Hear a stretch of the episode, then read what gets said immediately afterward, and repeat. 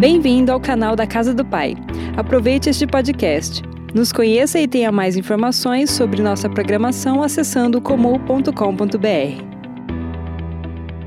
Essa é a nossa terceira semana. E o título dessa palavra é essa: Hoje é dia de boas novas. O texto que eu vou usar na Bíblia NVI diz: Hoje é dia de boas notícias.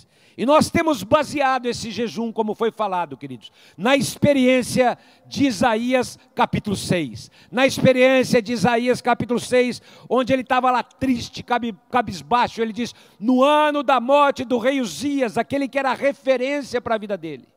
No ano da dificuldade, do problema, onde estava tudo muito difícil, ele disse: Eu vi o Senhor assentado num alto e sublime trono, e as abas das suas vestes cobriam o templo. Ou seja, Deus se manifesta.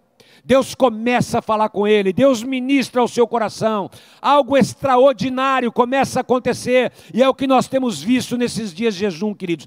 Cada sexta profética tem sido maravilhosa. A próxima sexta profética, já programe, queridos, 10 da noite, é um horário muito bom para você estar conosco. Então, programe-se para estar conosco. E o versículo 3 de Isaías, ao ter essa visão maravilhosa, Isaías capítulo 6, diz que eles abanavam as suas asas e clamavam: Santo, Santo, Santo, Santo é o Senhor dos exércitos, toda a terra está cheia da sua glória. E o versículo 4 diz que aquela casa, aquele lugar se encheu de uma nuvem, se encheu da glória do Senhor. E no versículo 5, a primeira reação de Isaías foi: Isso é muito para mim. O que eu vi é demais, ai de mim. Eu sou um homem de de lábios impuros, habito num povo de impuros lábios. Eu vou morrer, eu vi o Senhor, os meus olhos viram rei, eu não vou resistir isso. E de repente o versículo 6 mostra o serafim voando, trazendo com uma tenaz uma brasa tirada do altar, e ele toca os lábios de Isaías, traz uma brasa viva aos lábios, à boca de Isaías. E o versículo 7, o Senhor libera uma palavra: Não, Isaías, você não vai morrer. Na realidade, tudo aquilo que você está vendo, tudo aquilo que você passou, toda a dificuldade da morte do rei Uzias, toda a decepção, porque as pessoas passam, toda a luta, toda a batalha foi para te levar a ver a minha presença, mas ao contemplar a minha glória, eu gost... foi bom mesmo você olhar para dentro e ver a tua iniquidade, mas agora eu estou te tocando, eu estou tocando a tua vida, para que você seja tenha os lábios purificados, seja livre do seu pecado. E naquele momento, queridos, ao Deus manifestar o seu amor, a sua santidade, a sua glória, mas também o seu propósito para Isaías, aquilo que ele esperava de Isaías. No versículo 8, ao Isaías entender que não é apenas olhar para cima e contemplar quem está no trono, não é apenas olhar para dentro e perceber como ainda temos impurezas, imperfeições, Deus o convoca agora a olhar para fora. E esse é o tema de hoje. E no versículo 8 ele diz assim: Depois disto, ouvi a voz do Senhor que dizia: A quem enviarei? Quem irá por nós? Queridos, esse é o papo da Trindade desde a fundação do mundo. Esse é o papo da Trindade desde a queda do homem. Como resgatar? Como resgatar essa nação, essas pessoas caídas. E ele disse: Eis-me aqui, envia-me a mim. Isaías foi levado a olhar para fora, queridos. E eu gostaria de agora que você fizesse uma reflexão. Pense um pouco em tudo aquilo que está acontecendo no nosso mundo nesses dias. Pense um pouco em tudo aquilo que as nações estão vivendo. Há um clamor por uma vacina, há um clamor por uma resposta. Nunca, parece até piada, né? Foi tão rápido, né? Mas há um interesse, existem coisas correndo, mas há um medo nos corações. Nunca. Quanta situação terrível, queridos. E para para pensar nisso. O que nós devemos fazer como igreja? Porque quando nós olhamos para tudo aquilo que está acontecendo, a gente está vendo pessoas completamente em pânico, desesperadas, ansiosas, depressivas. E isso tem atingido a todos, não é apenas quem está lá fora, é quem está aqui dentro também, queridos. Quanta situação, porque nós não estamos isentos de sofrer, nós não estamos isentos de passar e enfrentar situações como essas, queridos. Nós podemos sim, e sexta-feira ainda o pastor Jamal falou sobre isso. Então a minha pergunta é: diante de tudo aquilo que tem acontecido, qual deve ser a minha e a tua postura? Qual deve ser o nosso posicionamento? E eu queria te fazer um convite agora. Que você tirasse os olhos de você. Que você parasse de olhar apenas para você. Agora é importante, queridos. Eu sei que a tua casa, a tua família, tem necessidades. E isso é importante, é prioridade tua. Você precisa olhar mesmo para você, para os teus. Isso faz parte e é prioritário. Mas eu quero declarar, além de olhar para si, além de olhar apenas para si, há um convocado dos céus nesse momento. Olha para fora, porque hoje é dia de boas notícias, não apenas para quem está dentro, mas é, boa, é dia de boas notícias para quem está fora também. Então abra o teu coração para que o Espírito Santo possa ministrar a você. Eu quero te desafiar a ampliar a tua visão, porque eu não tenho nenhuma dúvida, queridos, que essa pandemia e os problemas que ela, que ela, que, que ela trouxe vieram para nos levar a uma consagração maior em Deus.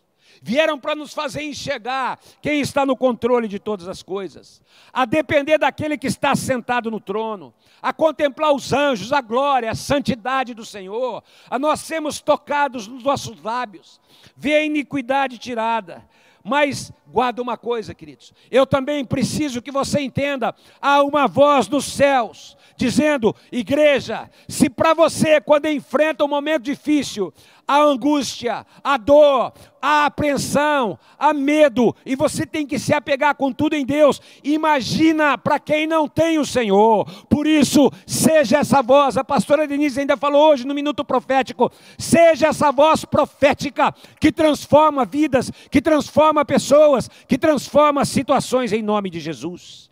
E eu gostaria de lembrar de uma passagem que tem tudo a ver com esse momento.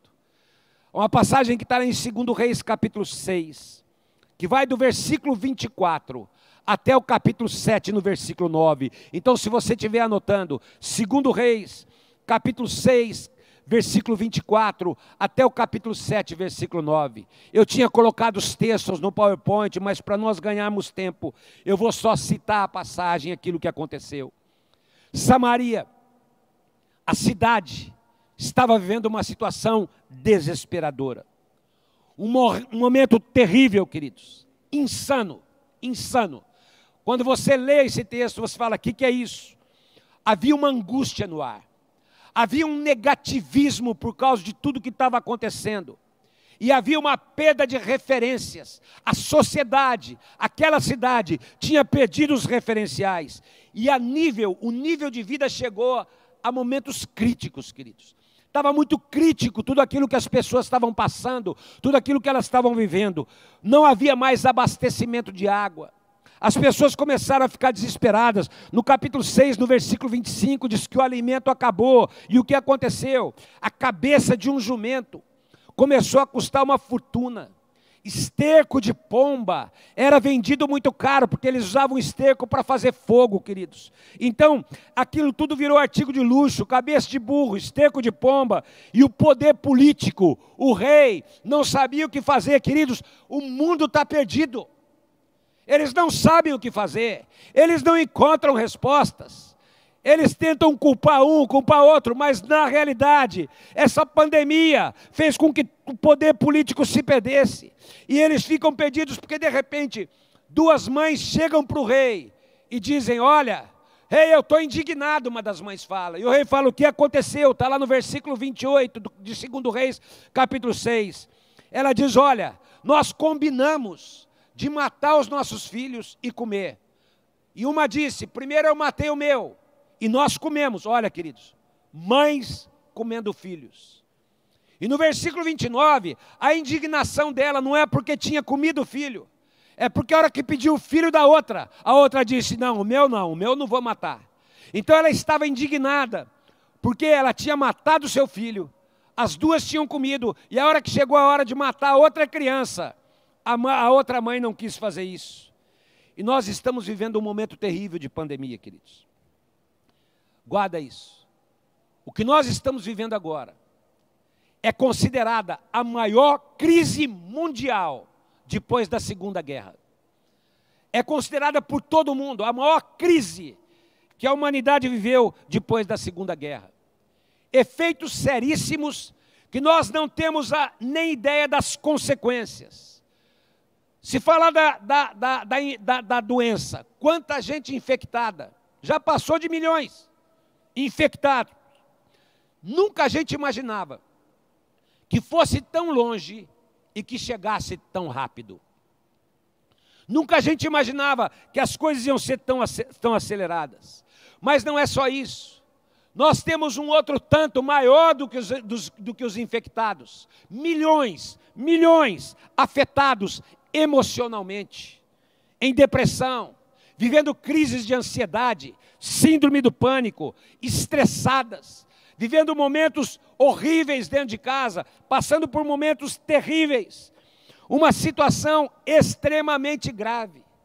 Quantos filhos, queridos, têm sido largados, abandonados?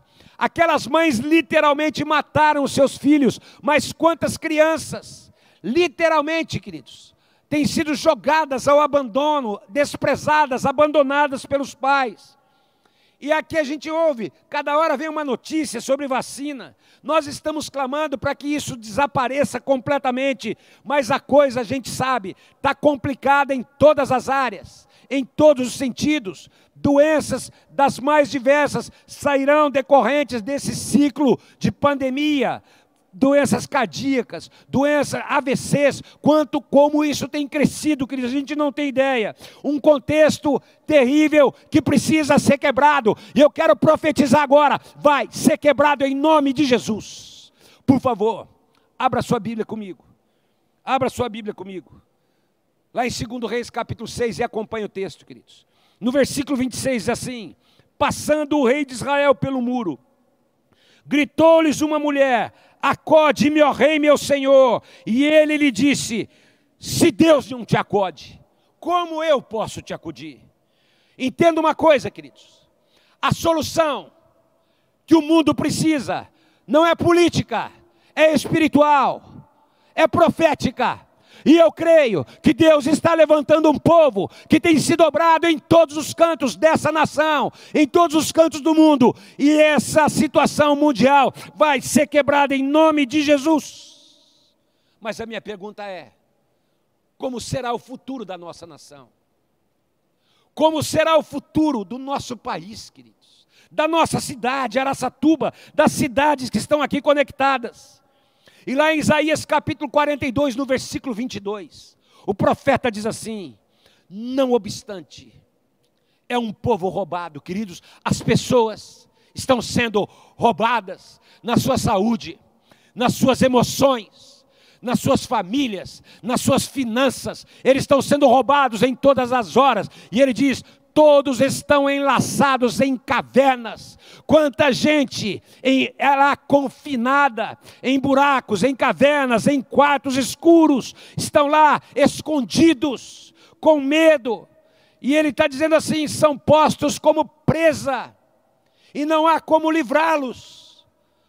Não há como livrá-los, porque está faltando quem levante a sua voz e diga: Senhor, restitui, restitui a família, restitui a saúde, restitui, Senhor, as emoções, restitui, toca em cada situação. Deus traz restituição, e eu quero trazer uma boa notícia começa um tempo de uma grande restituição espiritual, em nome de Jesus. Percebe a tua responsabilidade, queridos, diante do sofrimento que está aí. Percebe a tua responsabilidade diante de pessoas que estão apavoradas, saqueadas pelas situações, escondidos, presos, amarrados, sem ninguém que os livre, esperando que alguém declare: Senhor, muda, Senhor, restitui. E eu quero te dizer, queridos, é nesse contexto de desespero, é nesse contexto de confinamento, é nesse contexto de prisões de saúde, emocionais, de prisões de toda ordem, que o Senhor te levanta, que o Senhor te conclama, sabendo, é verdade, você também está enfrentando medos, é verdade, você também está enfrentando problemas, é verdade, você vive nesse mundo, mas eu estou ao teu lado e eu estou tocando os teus lábios com brasas do altar, para que da tua boca saia uma voz que diga: restitui, Senhor, muda Araçatuba, muda as cidades, muda o Brasil, muda as nações, Pai, em nome de Jesus, restitui. E eu quero declarar, é tempo de restituição em nome de Jesus. Mas eu quero voltar ao texto de segundo rei. Segundo Reis, capítulo 6. No versículo 31, o rei diz: Vamos matar o profeta. Eu quero a cabeça do profeta. Ele não vai falar mais, não vai proclamar mais. Corta o pescoço desse homem, queridos, e como nós temos visto nesses dias de pandemia. Qualquer coisa que a gente falar meio distorcido aqui, já é perigoso derrubar o canal. Qualquer coisa que você, que a igreja tem falado, quantas pessoas têm se levantado contra a voz profética, queridos? Quantas coisas têm acontecido para calar essa voz que está dizendo: tem mudança, tem restituição, quanto preconceito fruto de manobras. O que nós podemos fazer? Como nós podemos guerrear, já que nós estamos em 21 dias de jejum. Vimos o Senhor, olhamos para Ele, vimos quem nós somos, Ele nos tocou e agora Ele toca os nossos lábios com um propósito de olhar para fora. E eu quero te trazer quatro lições nesse culto. Primeira lição: para um momento cheio de perguntas, precisamos crer na palavra profética que o Senhor já liberou. Queridos, na virada do ano, deste ano, dia 31, o Senhor liberou uma palavra sobre nós. Tudo está debaixo do meu controle. Fiquem firmes, não desanimem, tenham coragem. É ano de ousadia. E eu quero dizer: Deus te deu uma palavra de mudança sobre a tua casa. E essa palavra continua em pé para um momento cheio de perguntas. Creia na palavra profética que o Senhor já liberou dos nossos lábios. E lá em 2 Reis, capítulo 7, no versículo 1. Acompanha comigo, queridos. Diz assim: Então disse Eliseu, o profeta, como profeta eu te digo agora em nome de Jesus: Ouvi a palavra do Senhor. Assim diz o Senhor. Amanhã, amanhã, a estas horas mais ou menos, tudo vai mudar. Se você puder escrever com fé, se você tiver fé agora, escreva aí. Eu creio que amanhã, amanhã, as coisas vão mudar. Hoje é dia da boa notícia. Hoje é dia de boas notícias, mas amanhã vai mudar em nome de Jesus. E ele fala como? Dar-se-á um alqueire de flor, de farinha por um ciclo, e dois de cevada por um ciclo à porta de Samaria. O profeta levantou a sua voz, e como profeta eu também levanto a minha voz a você agora. E eu quero declarar: amanhã, amanhã haverá livramento. Amanhã o sobrenatural vai acontecer. Amanhã o Senhor vai te abençoar. Amanhã será o novo dia, o melhor dia, creia. Mas guarde isso, queridos. Foi o profeta liberar a palavra para um amanhã melhor. Olha o que aconteceu, capítulo 7, no versículo 2. Naquele momento, o capitão, a cujo braço o rei se apoiava, respondeu ao homem de Deus: Ainda que o Senhor abrisse janelas nos céus, isso não iria acontecer. De repente, aquele homem duvidou, aquele homem não acreditou. E aí o profeta falou: Você vai ver com os teus olhos. Você vai ver com os teus olhos.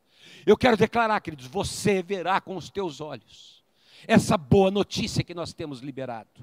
Olha para a tua situação agora, olha para o teu lado agora. Talvez ao teu lado ao teu lado esteja o grande motivo da tua oração. Talvez ao teu lado esteja o grande motivo da tua batalha espiritual. Olhe agora, porque hoje é dia de boas notícias. Amanhã, amanhã vai estar tudo mudado em nome de Jesus. Guarde isso, queridos.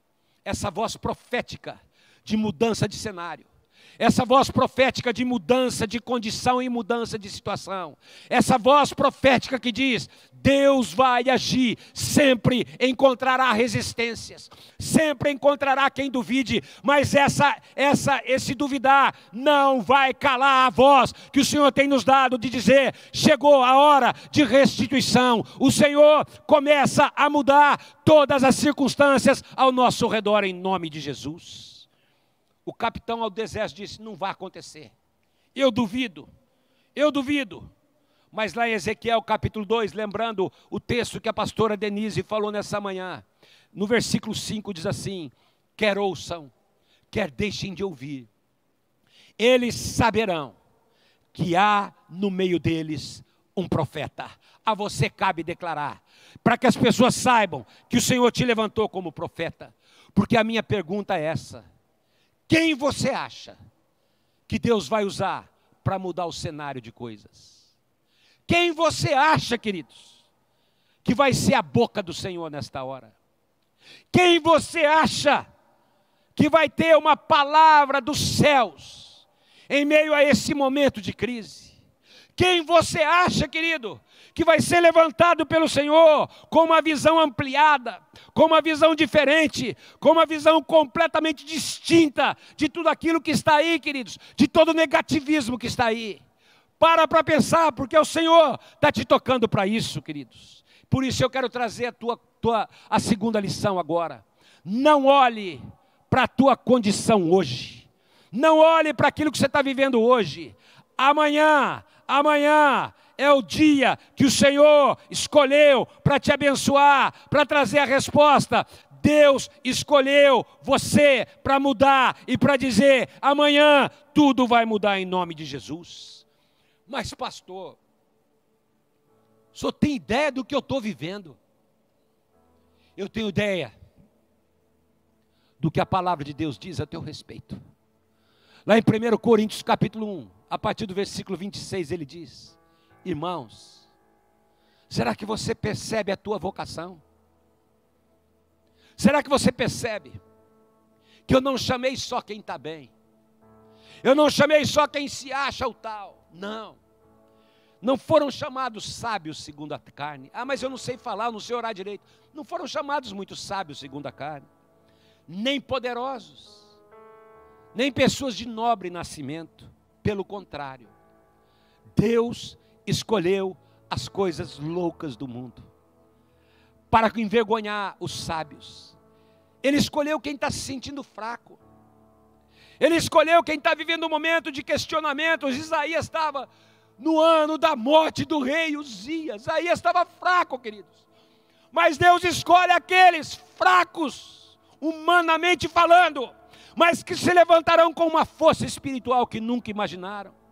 Deus levantou as coisas fracas para envergonhar as fortes. E quem Deus escolheu lá em 2 Reis, capítulo 7, queridos. No versículo 3 diz assim: 4, 2 Reis, capítulo 7, versículo 3. 2 Reis 7, 3. Deus escolheu quatro homens leprosos que estavam à entrada da porta. Eles não podiam ficar na cidade, porque a enfermidade deles era contagiosa naquela época, e eles tinham que ficar isolados. Se eles fossem para o lugar do inimigo, onde o inimigo estava, eles seriam mortos. E se eles ficassem onde estavam, eles também morreriam.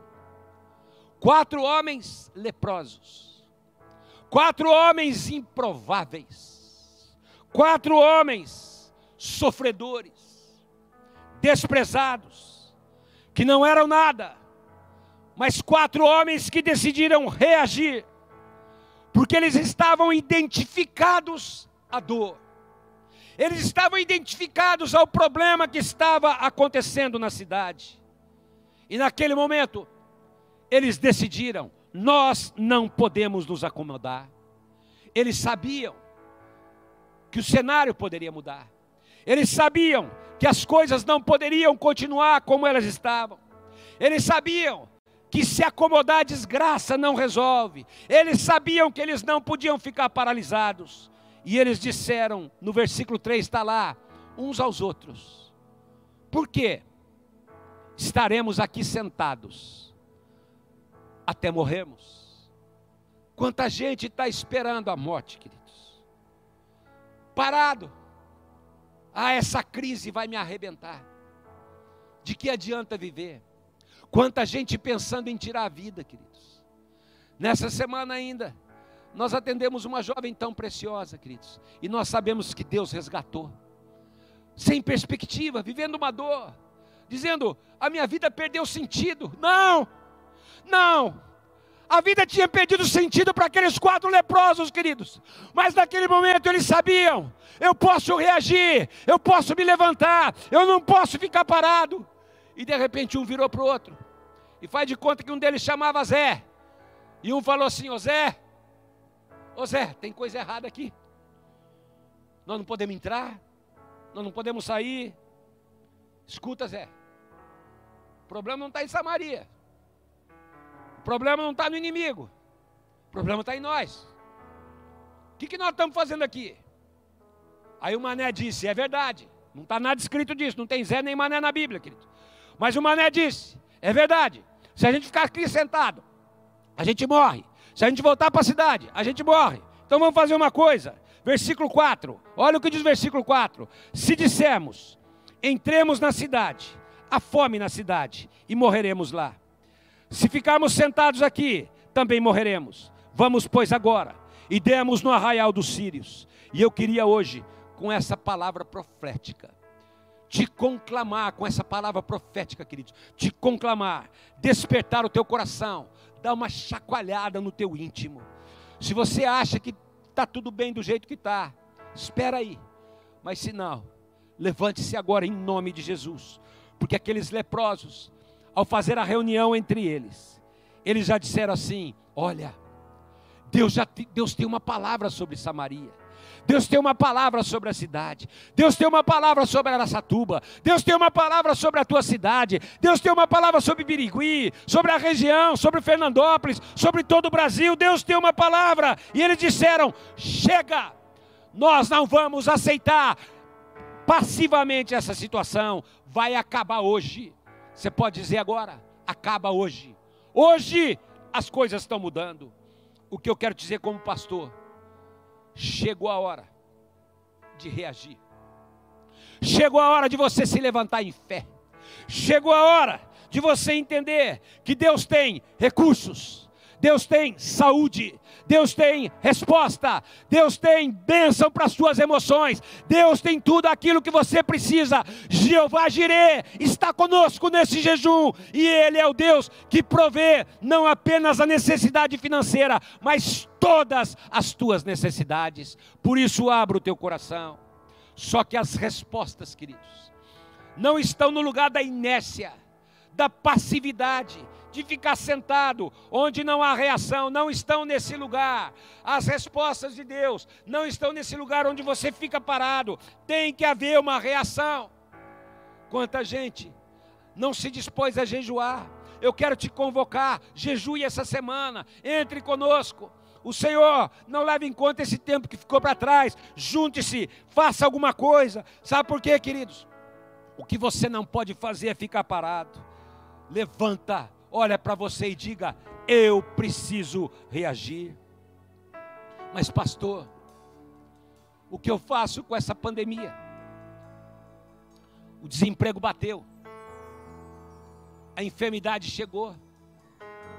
O senhor não tem ideia do que está acontecendo na minha casa, pastor. A angústia, a ansiedade estão acabando comigo. Meus filhos se perderam, meu casamento está ruindo, se alguma coisa podia acontecer nesse mundo, aconteceu comigo. Milton do meu lado, 10, 10 mil à minha direita. Parece que só eu sou atingido, pastor. É tanta coisa. Eu não vejo motivo para por que sair da porta de Samaria. Eu te digo agora, mesmo que você esteja na porta de Samaria esperando a morte, se você levantar a cabeça agora, se você crê nessa palavra que, como profeta de Deus, eu estou liberando sobre a tua vida agora, e você for na direção contrária ao teu pensamento, aos teus sentimentos, você vai viver aquilo que você nunca viveu. Reaja agora, em nome de Jesus, porque você já tem uma palavra, o Senhor vai te abençoar. É ano de ousadia, e a palavra já foi liberada sobre a tua vida. O inimigo pode ter feito decretos a teu respeito, mas eu declaro que as coisas vão melhorar, porque você tem essa palavra liberada. O Senhor é o teu pastor, nada te faltará, nada pode te separar do amor de Deus que está em Cristo Jesus. Você pode levantar suas mãos na tua casa e dizer: O meu Deus é Deus de milagres. O meu Deus é aquele que faz caminhos no deserto, porque Deus vai agir, Ele vai à tua frente, ele é a tua luz, Ele é a tua salvação. A quem você temerá? E eles disseram: Vamos agora. Não há mais tempo a perder. As pessoas, as cidades estão morrendo, estão esperando. Quem clame, restitui. Se você puder escrever essa terceira lição, é, não é tempo de acomodação, é tempo de reação. Eu vou repetir: não é tempo de acomodação, é tempo de reação versículo 5. Os quatro levantam, vão para o arraial. Chegando lá, não encontram ninguém. No versículo 6, o inimigo tinha ouvido um barulho de um grande exército. Versículo 7, pelo que se levantaram, fugiram. E o versículo 8 diz: Chegando, pois, aqueles leprosos à entrada arraia, do arraial, entraram numa tenda, comeram, beberam e tomaram dali prata, ouro, vestes, foram e os esconderam. Se você puder escrever isso, esconderam. Esconderam. Versículo 8. Voltaram, entraram em outra tenda, e dali também tomaram alguma coisa e esconderam. Antes de eu falar sobre isso, queridos, deixa eu dizer uma coisa. O inimigo pensou que ia nos parar como igreja. Fecha tudo. Mas nós entramos em tendas, em recursos que nós nunca imaginávamos no início desse ano. Culto online, célula por Zoom. Fomos descobrir o que era Zoom no mês de março. Instagram, redes sociais, cursos online atividades.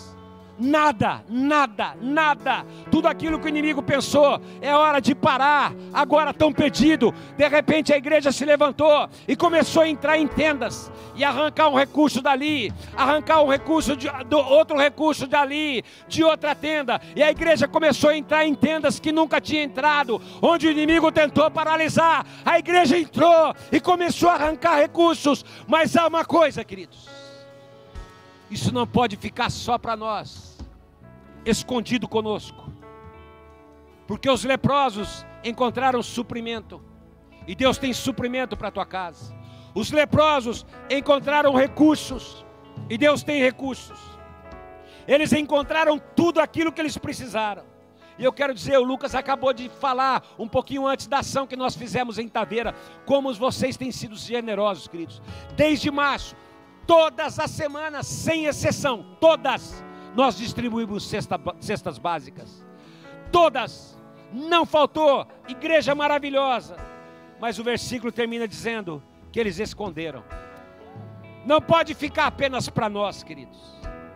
E eles pensaram assim: não está certo guardar a bênção só para nós. Não podemos ficar calados. Então eu queria que por um momento Antes de eu ir para o quarto ponto, eu queria que você levantasse as suas mãos, porque o primeiro a ser abençoado vai ser você. Porque quem encontrou os recursos foram os leprosos. Ao você decidir reagir, ao você se levantar, ao você crer na palavra que eu estou liberando nessa manhã, que é dia de boas notícias, a cura, a restauração, os recursos, as bênçãos emocionais já chegaram já chegaram e amanhã vai ser um dia completamente diferente.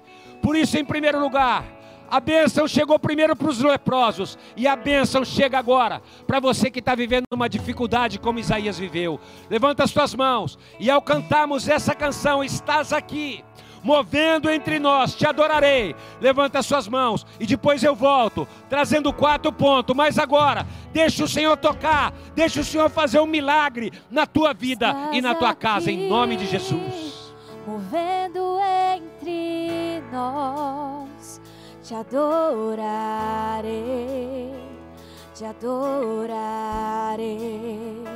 Estás aqui, mudando destinos, te adorarei, te adorarei. Estás aqui, operando milagres, te adorarei, te adorarei. Estás aqui, transformando nossas vidas, te adorarei, te adorarei. Isso, levanta sua voz na sua Meu casa. Deus é Deus de Levanta a sua voz aí na sua casa. Deus de promessas, Começa a no cantar. Estás aqui, Senhor, eu te adoro. Meu Deus, esse é quem tu és. Meu Deus é Deus de milagres, Deus de promessas, caminho no deserto, luz na escuridão. Meu Deus,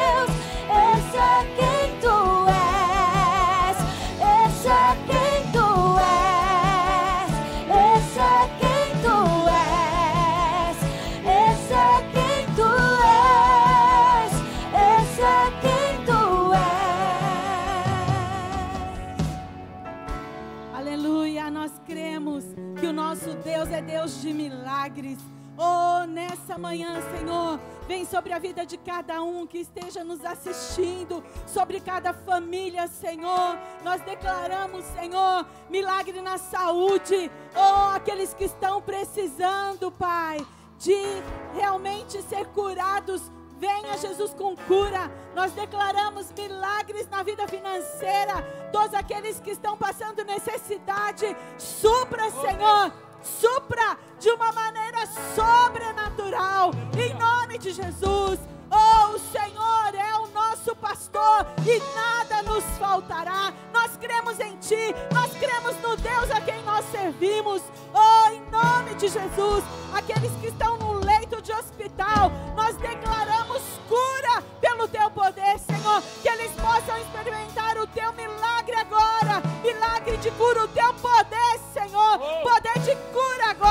invadindo, Senhor. Aqueles que estão em recuperação do Covid,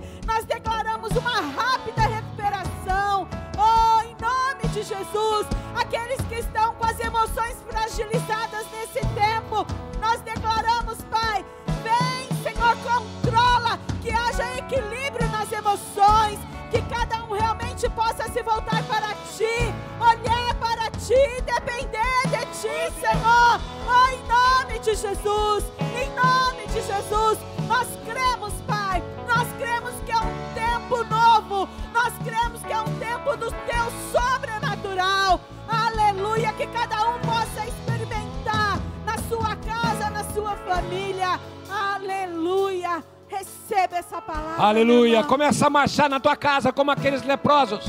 Foram para cima das tendas do inimigo. Declara: Meus Deus, meu Deus é um Deus de milagre. Tu estás aqui. Aleluia. Meu Deus é Deus de milagres, Deus de promessas, caminho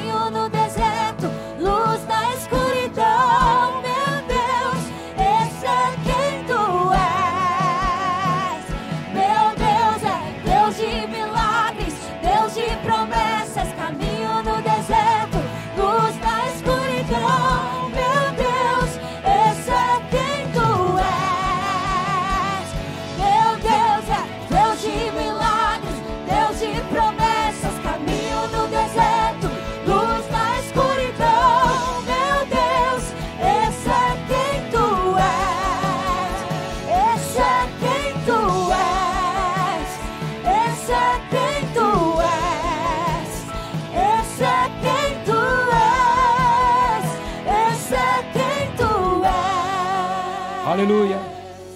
Mas eu quero trazer para você agora a quarta lição. Porque aqueles leprosos falaram: Nós não podemos esconder. É tempo, quarta lição, é tempo de redenção. É tempo de boas notícias. É tempo de boas novas. No versículo 9, eles disseram assim: Então disseram uns aos outros: Não fazemos bem, não estamos agindo certo, porque este dia é dia de boas novas. Se você abrir em casa a sua Bíblia na NVI, na nova versão internacional, o termo que eles usam é: é dia de boas notícias. E eles dizem: e nós não podemos ficar calados. Havia uma cidade morrendo, havia um povo morrendo, haviam jovens, mães, vendo seus filhos morrerem, queridos, e eles não podiam ficar calados. E a minha pergunta é essa: e você? Você vai esconder a bênção de Deus só para você? Você vai sair do hospital, você vai ser liberto da Covid, você vai ser liberto de doenças cardíacas, de AVCs. O Senhor vai fazer um milagre na tua vida, para você esconder esse milagre com você. Deus vai fazer um milagre financeiro na tua vida. Deus vai te dar respostas. Deus vai trazer aquilo que você precisa, como nós oramos agora, para você guardar só para você, queridos. Para você ficar com você só. Para você deixar aqueles leprosos a princípio esconderam mas de repente eles disseram: não, nós não podemos guardar isso, porque hoje é dia de boas notícias, hoje é dia de boas novas, hoje é dia de levar boas novas, e nós não podemos calar a nossa voz. Nós precisamos anunciar aquilo que Jesus fez na nossa vida. Nós temos que compartilhar a nossa visão. Deixa eu falar pertinho dos seus olhos agora, queridos.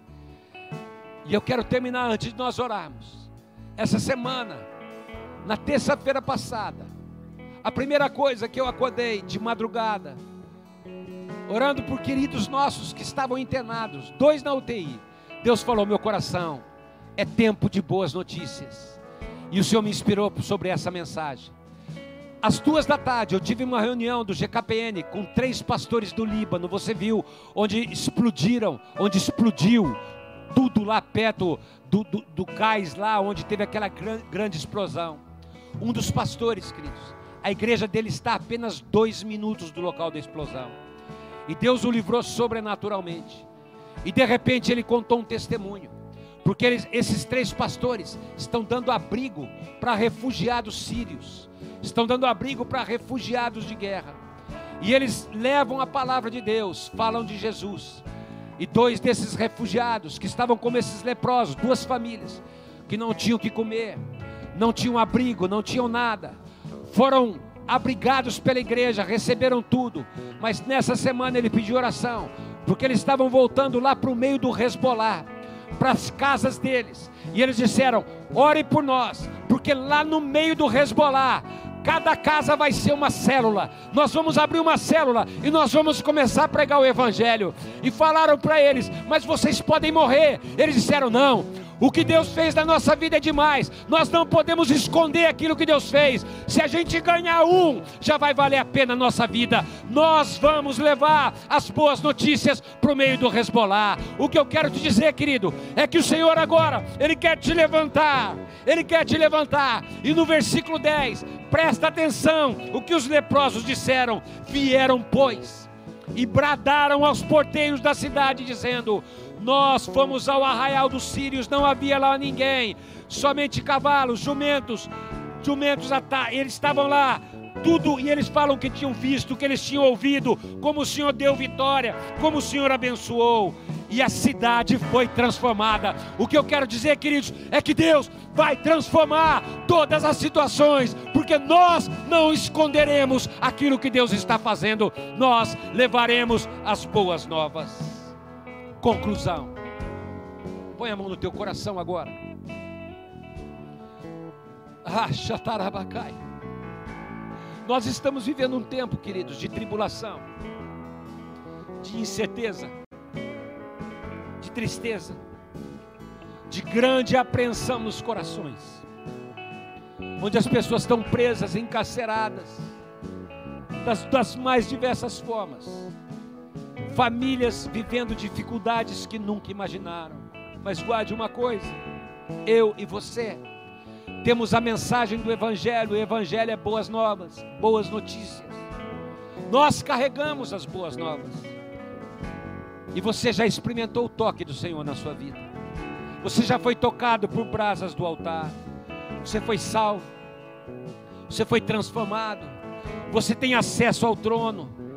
E as brasas tocaram. Olha para a tua vida e veja o que Deus já fez. Veja como o Senhor já transformou situações. Mas nesse exato momento, aqui em Araçatuba, nas nossas cidades, tem pessoas morrendo de fome, como em Samaria. Uma fome espiritual, que por conta de tudo aquilo que tem acontecido, de tudo aquilo que está acontecendo no mundo, queridos, tem levado as pessoas ao desespero, a uma busca por respostas. Pessoas comendo porcaria, com esterco de pomba com cabeça de burro, se alimentando de prostituição na internet, comendo um monte de porcaria porque há um vazio nos corações, queridos. E eu creio que neste domingo é dia de confirmação de estratégias. O Senhor vai nos dar uma estratégia como igreja, mas nessa semana, como foi pedido de jejum, faça uma boa ação para alguém, mas não faça para alguém fácil, queridos. Faça para alguém que não conhece a Jesus. Mande um bolo, mande um prato de comida mande alguma coisa, mande um presentinho, faça alguma coisa, lave um carro, você que é jovem, adolescente, varra uma calçada e, e mande um versículo para aquela pessoa. Diz: O Senhor vai te abençoar, o Senhor vai transformar a sua situação. Sabe por quê, queridos? Porque, como aqueles leprosos, nós não podemos nos calar, porque hoje é dia de boas notícias. Porque esse vírus, tudo aquilo que acompanha, tem levado famílias, eu quero repetir, famílias ao desespero. Quantos idosos estão em casa agora, queridos, lutando contra o tédio, a solidão, o medo, a depressão. Quem é do grupo de risco, queridos, cada vez mais chegando a doença chegar perto. Quem precisa sair trabalhar e tem idosos em casa, preocupado: será que eu vou transmitir? Será que eu vou passar essa enfermidade? Estou com medo de levar contaminação para casa. O fato é, queridos, que as pessoas estão apreensivas, preocupadas. Mas guarda uma coisa, porque elas estão assim, elas também, elas também estão abertas ao Evangelho, a boas notícias, a uma palavra de consolo, a uma palavra de ânimo, a uma palavra de fortalecimento. Por isso, pregando um pouquinho mais comprido nessa manhã, não vou fazer isso nas próximas, e, terminando essa série sobre Isaías 6 Hoje, nosso terceiro domingo, a semana continua, queridos, o jejum continua. A entrar nesses próximos sete, sete dias, eu não tenho dúvida, é tempo de ver a glória do Senhor.